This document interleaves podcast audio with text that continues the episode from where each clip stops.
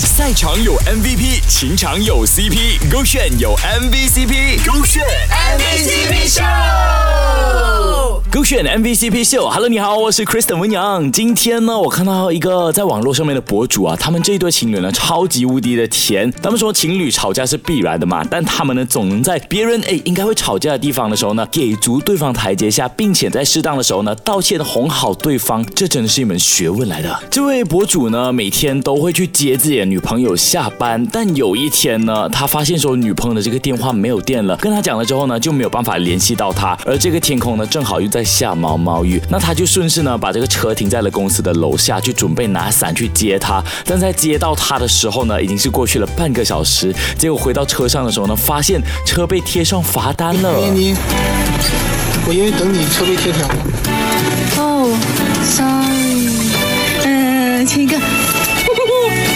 而情侣之间呢，也经常有打打闹闹。在女友呢打疼了他之后呢，还会给他揉一揉，跟他讲说呢，哎呀，我这不是怕打疼你了吗？可是还是要打一下。耶，你好温柔，你打完我还要给我揉一下是吧？那不是怕打疼你了吗？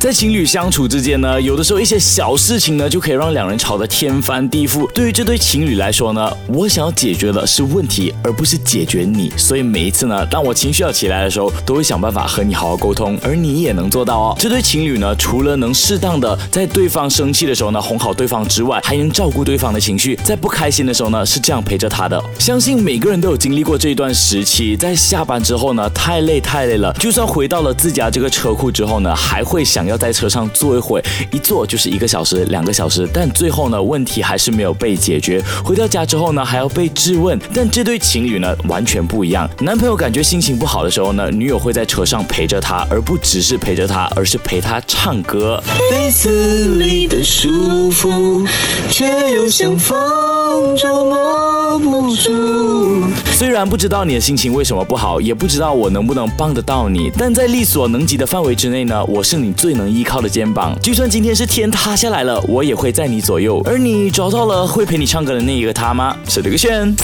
赛场有 MVP，情场有 CP，勾选有 MVCp，勾选。